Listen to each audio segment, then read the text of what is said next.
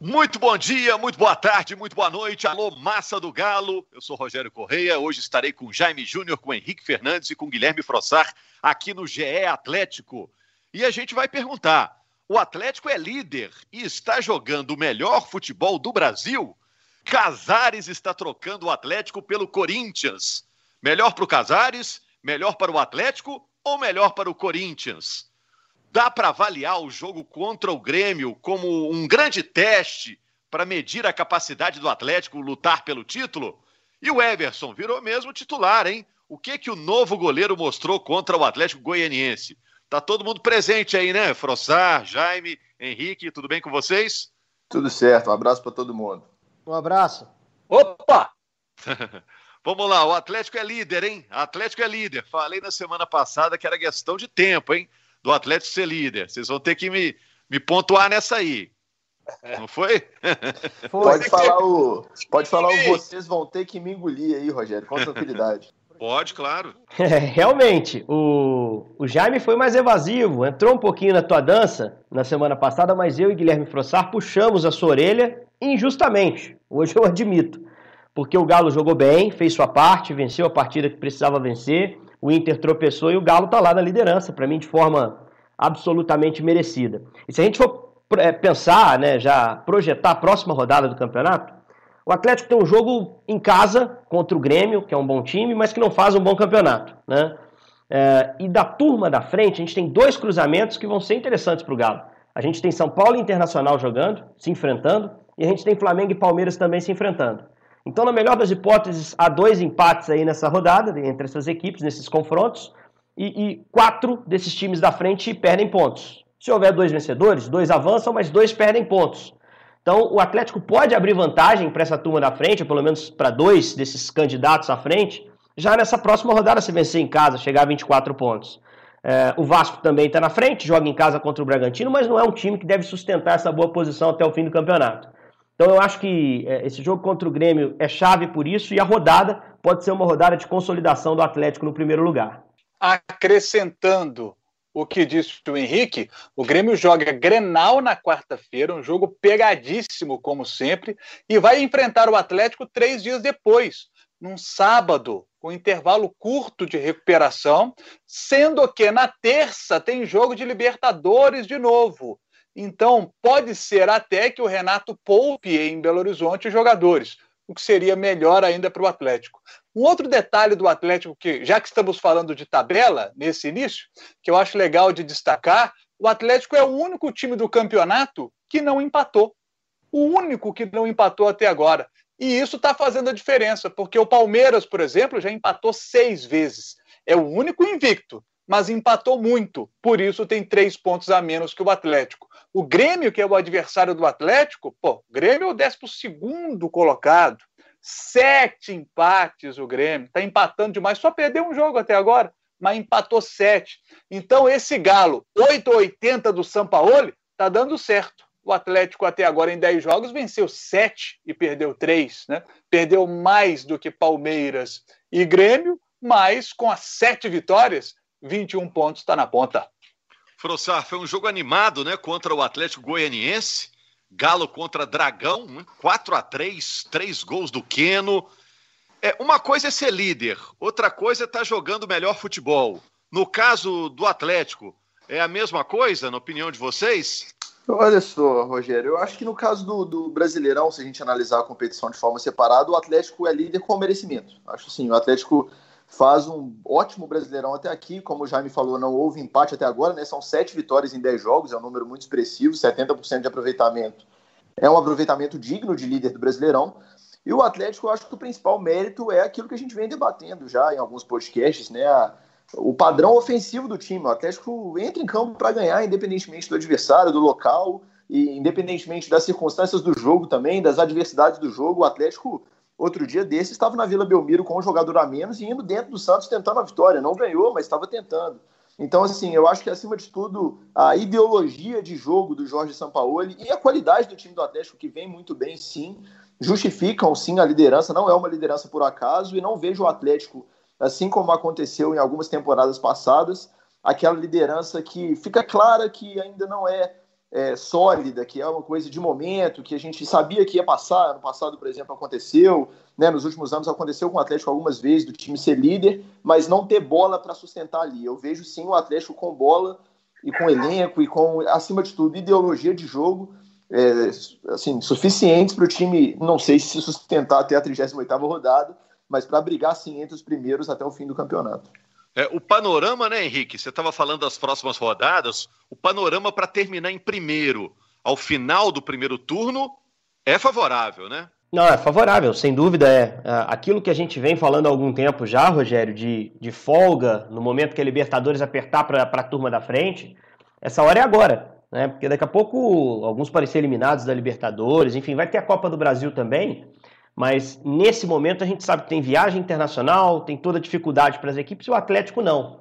E para ver como isso é benéfico, eu acertei a escalação do Atlético no fim de semana. Mesmo antes do jogo, conversando com amigos ali em, em rede social, enfim. É, apostei nesse time, porque imaginava o Natan é, não 100% ainda em relação às suas condições físicas. E, e, acabou sendo o time que eu imaginava, porque o São Paulo tinha todo mundo à disposição e não tem que escalar pensando no próximo jogo ele tem a possibilidade de colocar quem ele, é, quem ele quer. O time vem jogando bem, não há porquê ele ficar mudando tanto a equipe. A minha dúvida em relação ao time titular é, é se para entrar o Natan sai o Jair, o Alan Franco ou o Alan. Né? Porque o Jair fez um bom jogo, o Alan que saiu no intervalo desse último fim de semana. Então eu tenho dúvida de quem o Sampaoli tiraria para mudar o time e colocar o Natan entre os 11 titulares se sai o Alan ou se sai o Jair. Acho que o Alan Franco segue no time, mas eu tenho dúvida entre Alan e Jair nesse momento na cabeça do São Paulo. Para mim, o Jair merece a titularidade. Vejo o Alan até com uma pequena, pequena queda em relação a passes. Errando. Ontem, por exemplo, ele errou um passe que por pouco não originou uma grande jogada para a equipe do Atlético Goianiense. E o Jair, acho que o momento é dele.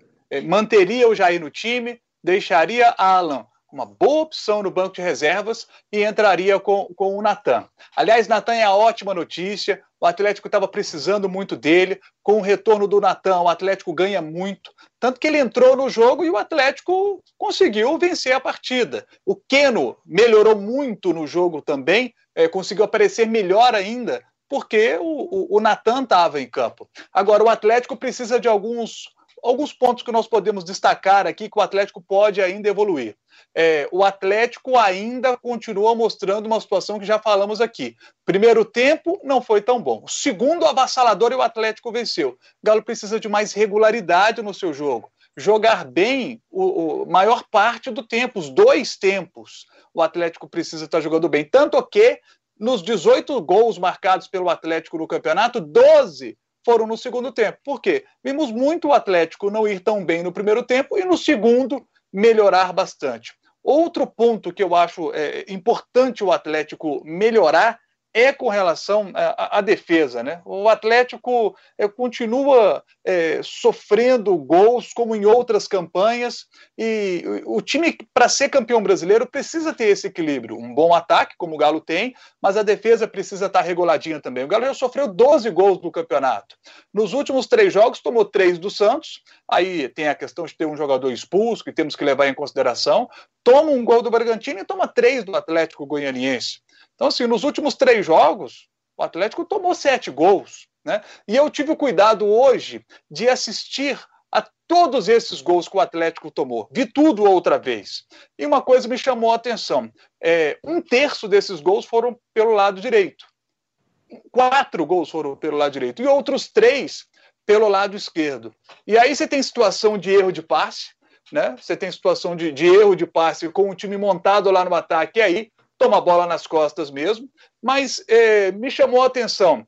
É, nós tivemos, por exemplo, contra o Corinthians, a defesa montadinha e o Corinthians veio tocando bola pelo lado esquerdo, gol do jogo. Vocês vão se lembrar do jogo contra o Internacional. A defesa montadinha, passe entre Hever e Júnior Alonso, achando o Thiago Galhardo, gol da equipe é, do Internacional. Ontem, contra o Atlético Goianiense, é, a defesa montada. E o Atlético Goianiense acha um passe para o Ferrarez, sozinho, ele e o Everson, gol da equipe do Atlético Goianiense. É, acho natural que isso aconteça, é um Atlético em formação, e por isso o São Paulo ter tido na semana passada a semana cheia e ter as próximas duas semanas cheias também será muito importante para que o Galo faça esses ajustes, para que o Galo, que a gente vê já com bons olhos, mostrando bom futebol, possa ser melhor ainda, para que aí a gente tenha o Galo mais forte na briga pelo Campeonato Brasileiro. O Frossar, é, e o time pode mudar por causa do Hever, né? Ou você acha que ele joga contra o Grêmio? É, fraturou o nariz? É, não foi nada simples, né, Rogério? Como você disse, houve uma fratura no nariz, houve uma cirurgia, então eu acho que o Hever não joga. Acho que é bem possível que ele fique fora desse jogo contra o Grêmio. É, mas é legal isso que o Jaime apontou, né, de, de falhas também no miolo de zaga, né, de, de adversários do Atlético encontrando espaços para entrar tabelando na zaga do Galo. Né? O São Paulo ele usa uma frase que é quase um mantra, né, que o meu time se preocupa muito mais com o gol adversário do que com o gol próprio. Né? O objetivo dele, acima de tudo, é marcar acima de não sofrer, mas é claro que é um ponto sim a ser corrigido. O São Paulo admite que o time ainda tem muitas coisas para melhorar e, enfim, as semanas cheias vão ser muito úteis nesse sentido. Sem dúvida, é um ponto de melhora para o Atlético de toda forma, apesar de ter sofrido aí três gols, fez quatro, né?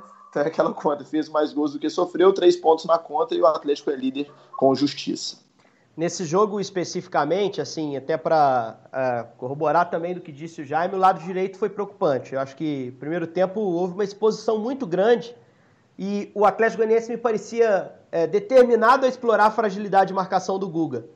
Uh, e aí, quando há a, a, remontagem do time no intervalo, com uma mexida tática, além de peças, né? O Rabelo entra no lugar do Guga, ele trabalha um, uma defesa com três, que tem que se tornar cinco quando o adversário tem a bola. E acho que não ficou muito claro se quem deveria retornar o Savarino ou o Alan Franco. Existe até um, um, um ponto importante, legal para a gente chamar a atenção, que quando o Atlético Goianiense faz o segundo gol, a nossa câmera, não sei, acho que por acaso, né, para mostrar a reação ali detalhada dos jogadores do Atlético, mostra uma conversa entre os dois, o Savarino e o Franco. E a gente que brinca de jogar bola, a gente sabe quando o nosso time na pelada toma o gol, o pessoal que tomou o gol ali tenta se acertar. E me passou muita sensação de ser uma conversa daquele tipo, sabe? Aquela meio de quem é que tinha que ter voltado ali? Alguém tem que voltar. Porque o fato de ninguém ter voltado fez com que o Igor Rabelo abrisse, saísse para fazer uma marcação e gerasse um espaço na área que foi é, explorado pelo ataque do Atlético Goianiense. É lógico que tem o mérito do passador, a bola do Janderson é muito bem, bem colocada para o Ferrarese e a definição é bem feita. Mas no primeiro tempo, a jogada que dá origem ao primeiro gol, que foi um golaço, é uma jogada pelo lado esquerdo de ataque. Tem aquela falta cobrada rapidamente, que o Ferrarese sai cara a cara com o Everson também no mesmo setor, embora naquele lance acho que tenha faltado alguém parar em cima da bola, né? Se você está com a sua defesa marcando lá na frente, houve uma falta para o adversário, não pode ter cobrança rápida. Alguém para em cima da bola, né? Para que a defesa se reorganize e aí essa, essa, o jogo seja retomado.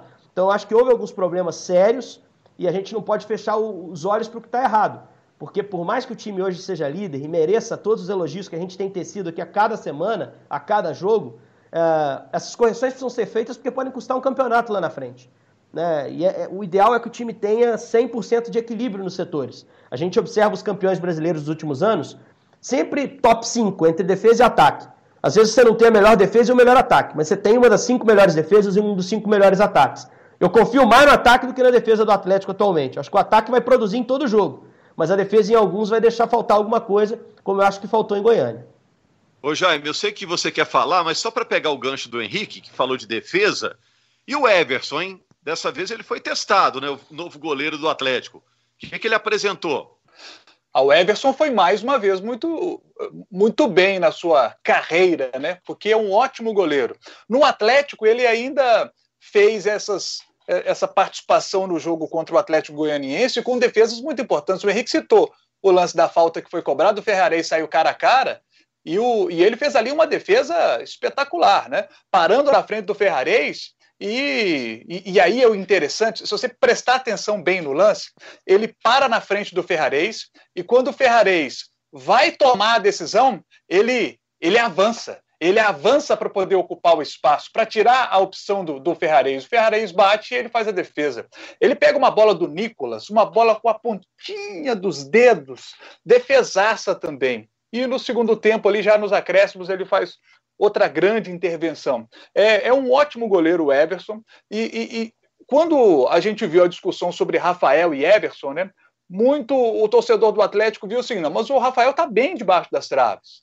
O São Paulo, o São Paulo quer um cara que jogue com os pés. E a gente já viu qualidade do Everson com os pés. Foi importante demais para o Everson mostrar essa qualidade debaixo das traves para o torcedor do Galo, que não acompanhou muito o Everson no Santos. E está vendo ele agora no Atlético. Então pôde ver que o cara é bom também debaixo das traves. E a cada jogo, ele repetindo esse desempenho, o torcedor do Galo nem vai se lembrar, não vai se lembrar, talvez seja muita maldade, mas não vai ficar cobrando mais aí o retorno do Rafael.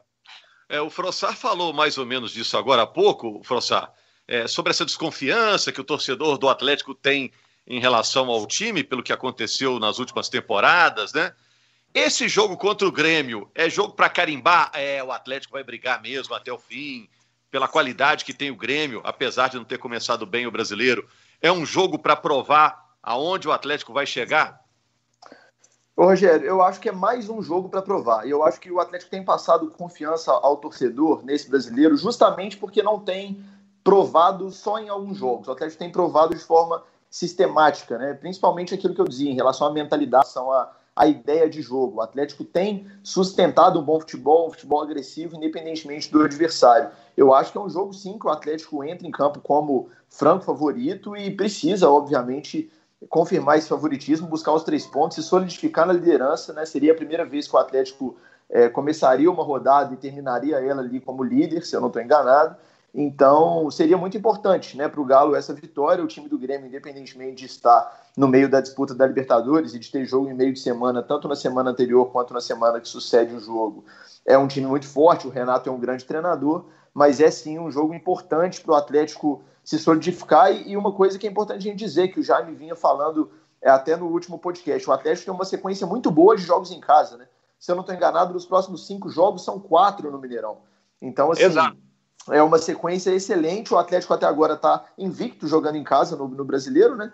É, foram, inclusive, só vitórias, né? Porque o Atlético não empatou, então o Atlético não perdeu para ninguém no Mineirão. E é sim jogo para buscar mais uma vitória e ficar um pouquinho mais confortável, um pouquinho mais dono do pedaço ali da liderança da competição. Sabe quem vai jogar menos no Mineirão agora? O Casares, né? Né, François? Casares Perfeito. que está trocando o Atlético pelo Corinthians. Melhor para o Casares, melhor para o Atlético ou melhor para o Corinthians? Então, vamos lá, só para a gente dar um pouco de informação até é, para a gente puxar esse debate, válido sempre a gente mencionar, estamos gravando esse podcast na tarde de segunda-feira, então para o amigo que está ouvindo aí no fim de semana e no final da semana, né, pode ser que o, que o Casares já tenha sido até apresentado no Corinthians, não vai achar que o repórter está desatualizado, mas nesse momento o Casares já tem uma situação muito encaminhada, praticamente acertada com o Corinthians, né, entre o jogador e o Clube Paulista está tudo basicamente certo, com o Atlético ainda não. Né, as partes ainda precisam se acertar com o Atlético, ainda não houve ali uma, uma proposta oficial na mesa do Galo para resolver essa situação. O Galo tem uma pendência econômica, né, financeira com o Casares, o Galo tem uma dívida para pagar ao jogador e ele tem contrato até o fim do ano, né? Então precisa, naturalmente, antes dele fechar, né? Antes da gente dar esse adeus definitivo, precisa acertar com o Galo, né? Como vai ser? Vai ser uma rescisão? Vai ser um empréstimo, como foi com o Otero, por exemplo, até o fim do contrato? Então falta esse detalhe. Mas respondendo a sua pergunta, Rogério, rapidamente, para passar a bola para o Henrique, eu acho que é uma boa para todo mundo nesse momento. Eu acho que a relação do Casares no Atlético já está desgastada, não vejo mais como dar a volta por cima por questões internas, não por questão do torcedor. Ainda tem boa parte da torcida que gosta do Casares, outra parte odeia, mas eu acho que seria bom para todo mundo. O Casares está precisando mudar os ares, o Atlético faria uma economia importante, porque o Casares não tem um salário barato, e o Corinthians receberia um jogador que tecnicamente tem muito potencial. Resta saber, claro, se ele vai ter o foco suficiente para jogar o que ele sabe jogar. Eu acho que é um cara que vai ter um encaixe bacana no Corinthians também, Guilherme, porque o Corinthians carece, padece da falta de criação. O Luan não está conseguindo dar sinais de recuperação ali, né? De ser um jogador que vai poder ajudar mais do que ajudou na reta final da passagem dele pelo Grêmio. Acho que o Casares chegaria para jogar no Corinthians, né? Se estiver em boa condição física. E isso para ele pode ser importante para tentar, enfim, achar sua uh, o seu caminho na, na carreira profissional. Eu, particularmente, desisti. Eu acho que o Atlético não perde muito abrindo mão, porque uh, aqui em Belo Horizonte, nesse contexto de Atlético, acho muito improvável, até porque a gente torce para que o São Paulo tenha muito tempo aqui, pelo que está mostrando, que ele consiga voltar a ser um jogador brilhante de forma mais consistente. Eu estou dizendo voltar a ser algo que ele talvez nunca tenha sido no Atlético, né? Se a gente for analisar friamente, ele teve momentos de brilho, mas não teve momentos consistentes, uma sequência de jogos uh, nota 7, nota 8. Ele era nota 9 e depois era nota 4. E isso não interessa para mim no futebol atual. Só um detalhe que eu acho que é importante: o Atlético tem que ver o que o Santos fez na negociação Atlético-Sacha e tentar fazer algo parecido com o Casares. Como o Guilherme bem disse, há débitos. O Santos também devia coisas ao Sacha, que o Santos fez com que o Sacha abrisse mão para liberá-lo. Já que o Casares quer dar sequência à carreira dele, o Atlético tem que negociar nesses termos. Olha, abre mão de algo aqui que eu libero sem a necessidade do Corinthians pagar algo a gente. Porque o Corinthians não tem dinheiro para investir numa contratação nesse momento. Então não adianta o torcedor atleticano esperar que o Corinthians pague pelo Casares. E talvez não tenha no Corinthians jogadores uh, afastados que interessem ao Atlético. Então a melhor maneira de o Atlético conseguir se livrar, entre aspas, do Casares e ainda ter alguma vantagem nisso é negociando débitos com o próprio Casares. E aí eu acho que tem que ser um trabalho do Alexandre Matos, enfim, de quem puder trabalhar internamente para que essa transferência seja ainda melhor para o Atlético. Acho que só se livrar de um jogador afastado, caro e insatisfeito já é bom negócio. Se conseguir se livrar também da dívida, aí a coisa fica 100%. E pelo que eu apurei nos bastidores, é exatamente isso que o Atlético está fazendo. Exatamente isso, viu, Henrique? Está fazendo um bem bolado lá. Olha, eu acho que para o Atlético não é bom, porque o Atlético perde o jogador no elenco. Para o Corinthians é uma aposta incerta, porque o Casares né, já mostrou que é 880, né? Como disse aí o Jaime, né? E é bom para o Casares, que sai de um grande e vai para outro grande. Eu acho que é para dizer para quem é melhor, hein, Jaime? Eu acho que é melhor para o Casares. É verdade, é verdade. Agora, quem sabe o Casares agora indo para novos ares não coloca mais a cabeça no lugar, né? E entende que no futebol de hoje é, ser profissional significa ser profissional da porta do CT para dentro e da porta do CT para fora. O que você faz fora do CT, você carrega a imagem do clube. Essa é uma situação importante. Vimos o Atlético desistir agora do Thiago Neves. Vimos o Atlético desistir do Vilha, que é um ótimo jogador do Boca. Acho que se viesse para o Atlético, encaixaria perfeitamente no time do Sampaoli. Já vi vários jogos desse Vilha no Boca e acho ele um ótimo jogador, mas tem a questão de ser acusado de ter agredido uma mulher. E a torcida do Atlético, principalmente a torcida feminina, não quer no Atlético um cara que agrida mulheres. Pelo menos é a acusação que foi feita, não foi provado ainda, é bom que se diga, né? Mas a acusação é essa. Mas a partir do momento que a notícia vem, né, a, a, a moça denuncia o, o Vilha, o Atlético não quis é, associar a sua imagem a um jogador que está sendo acusado de, de, de, agredir uma mulher. Então, acho que o Casares tem que se preocupar com tudo isso, com a sua imagem, que ele precisa melhorar por causa das questões extra-campo, e precisa também entender que o seu corpo é o seu instrumento de trabalho. Ele precisa dele para jogar futebol. Você tem que se cuidar para estar tá bem dentro de campo. Falando dessa situação do Casares, da, da iminente saída do Casares, né, acho que a gente pode já usar essa palavra, tem uma movimentação do Atlético interessante no que diz respeito a manejo de elenco, que eu acho que é uma coisa que a gente precisa observar. Em algum momento dessa temporada, o Atlético estava com o limite de estrangeiros já é, esgotado, né? O Atlético, se você considerasse todos os estrangeiros do elenco, ainda tinha aqueles dois que estavam no time de transição, né? Ramon Martins e Lucas Hernandes. O Atlético não poderia colocar todos em campo de uma vez só. Você vê, o Atlético achou o destino para o Hernandes e para o Martins, os dois foram emprestados, né? O Atlético repassou o Otero ao Corinthians, o Atlético está é, abrindo mão do Casares aí, né? É, é, a tendência. E o Atlético vai emprestar o Dylan Borreiro, né? Ainda sem clube definido. Então o Atlético está abrindo um espaço importante, né? Vão sobrar basicamente Savarino, Alan Franco e Júnior Alonso, né? Que são titulares do time. E o Atlético vai abrir um espaço importante que certamente será usado nessa janela que vai ser aberta agora em outubro. É uma tendência fortíssima que o Atlético use no mercado sul-americano para se reforçar. Então é um movimento também. O Atlético nessa temporada inteira tem feito assim né, tem é, liberado jogadores, seja rescindindo, emprestando, vendendo, para trazer outros, né, e isso tem sido feito também nesse manejo dos estrangeiros. É muito bem observado, muito bem observada. A gringaiada está saindo, né, mas com certeza virá mais gente por aí. Valeu, é, Henrique, valeu, Frossar, valeu, Jaime. O torcedor do Galo não precisa ter medo de ser feliz. O Atlético é líder do Campeonato Brasileiro, 21 pontos, um ponto a mais que o Inter e um jogo a menos um jogo em casa contra o Atlético Paranaense que o Galo ainda tem que fazer. Então, na segunda-feira, vamos estar falando aí, quem sabe, de outra grande atuação do Atlético contra o Grêmio, um grande adversário, o Grêmio que entrou no campeonato como um dos candidatos ao título, mas no momento não está tão bem. Vai ser um jogo bem legal. Para fechar aqui, Rogério, rapidinho, o Atlético, a gente precisa falar rapidamente aqui um pouquinho do Keno. Keno, Keno e Keno, né? A gente vinha criticando muito ele, acho que a gente falou pouco nesse podcast, vale o destaque, um hat-trick de um jogador que vinha tentando muito, mas errando muito também. Calibrou foi o nome do jogo, decisivo já nas últimas duas rodadas do Atlético, um cara que tem tudo para ser muito importante na temporada do Galo. É, o Keno tá on. Agora é Keno e mais 10. Que noite do Keno, né? Valeu, gente. Um grande abraço.